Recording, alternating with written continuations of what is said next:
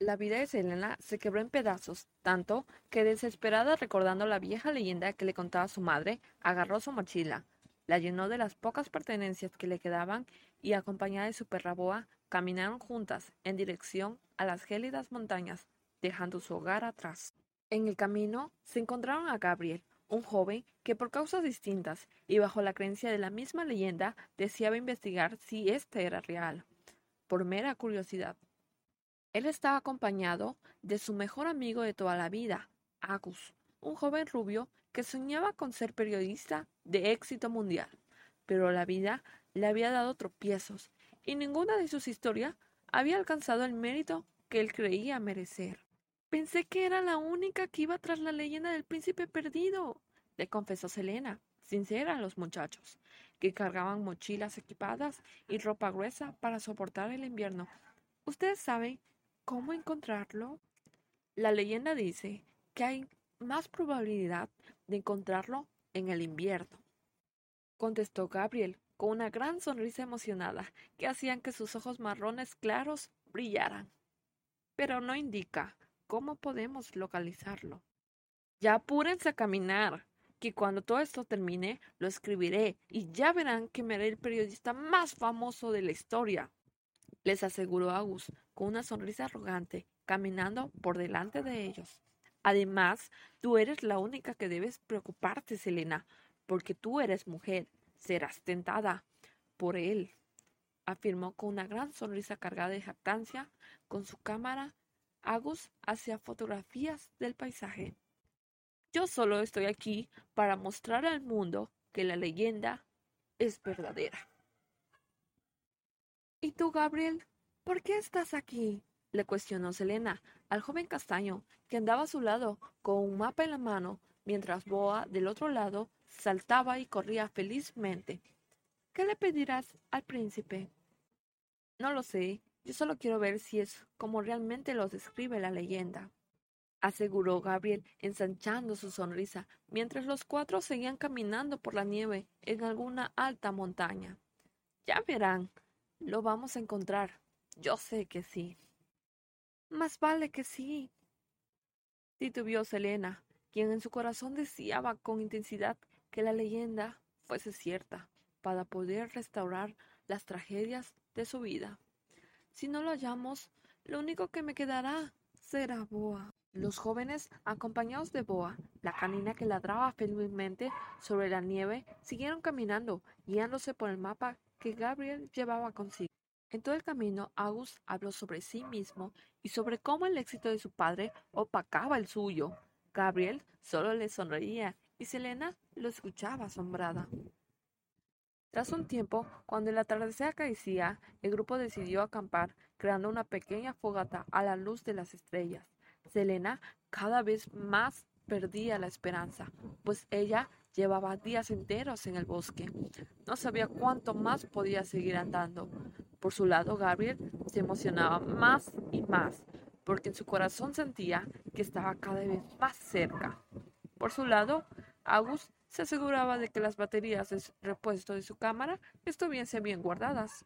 Le llamaré el príncipe del invierno, contaba Agus, el rubio de ojos azules, a los otros dos jóvenes, mientras Boa descansaba cerca del fuego, estando cansada de corretear sobre la nieve. Pero aclararé que mi éxito no fue por el deseo que él me cumplirá. Solo recuerden la última parte de la leyenda, les advirtió Gabriel, concentrado en el libro de las historias antiguas que relataba a detalle la historia. No sé qué significa no regresar a la realidad, pero suena peligroso, como si la realidad fuese muy buena. Estamos varados a la mitad de un bosque buscando una leyenda que puede o no existir, reprochó Selena, acariciando a Boa de las orejas, mientras Agus revisaba las fotografías que había tomado a lo largo del día. Dudo que si nuestras vidas fuesen un poco más interesantes, no estaríamos aquí persiguiendo la fantasía. Touché, exclamó Agus con una sonrisa hacia Selena, que mantenía una expresión tranquila, pero por dentro la angustia y la tristeza la consumían. Pero hablen por ustedes. Yo he venido porque desmentir una leyenda trae un éxito mundial, pronunció con orgullo, demostrando una amplia sonrisa, aunque Gabriel lo miró con preocupación. Y cuando la descubra, regresaré a la realidad para cumplir mi sueño. Además, a mí no me gustan los hombres, así que preocúpate tú, Selena. Pero aquí aparecen figuras varoniles, marcó Gabriel con la punta de su dedo, girando el libro para que ellos pudieran verlo a través de la luz de la fogata. Creo que el príncipe es tan atractivo que no importa que seas hombre o mujer, sino tu fuerza de voluntad para oponerte a sus encantos. Pues yo tengo una fuerza de voluntad enorme, aseguró Agus, colocando un gesto confiado, mientras a su lado Selena parecía mortificada y preocupada retraída sobre su saco de dormir. Y mi sueño de periodista es más importante que cualquier otra cosa. Fuerza de voluntad, sisió insegura Selena, mirando a Gabriel de reojo, como éste se ponía a dibujar a Boa junto a la fogata en una libreta. Lo más difícil será encontrarlo. Con eso último en mente, Selena, acompañada de su perra Boa y de los muchachos a sus costados, fueron a dormir dejándose de preocupaciones en espera de la mañana siguiente. Gabriel no llevaba mucho tiempo dormido cuando oyó a Boa removerse en el saco de Selena. La canina blanca sacó la cabeza pareciendo oír algo a la distancia, así que Gabriel se sentó intentando oír también. Fue cuando escuchó ruidos en el bosque, seguidos por el grito de una mujer, que igual despertó a una alterada Selena, que vio a su canina salir corriendo deprisa, para ayudar a quien pedía socorro. ¡Espera, Boa! gritó Selena. Apurándose, dejó todas sus cosas atrás, temiendo que su perra se perdiera y jamás volviera a verla. Gabriel agarró sus cosas, envolvió su saco para dormir como pudo, lo ató y se dirigió a zarandear a August, quien abrió los ojos adormilado. ¡Selena se ha ido! gritó asustado y preocupado Gabriel. Hemos oído un grito en el bosque. August se puso de pie deprisa, recogiendo su mochila, salió disparado, persiguiendo los ruidos en el bosque que junto con los ladridos que se alcanzaban a oír. Gabriel miró a los dos sacos y las cosas de Selena, así que como pudo los guardó y los cargó con él antes de irse a reunir con el resto del grupo.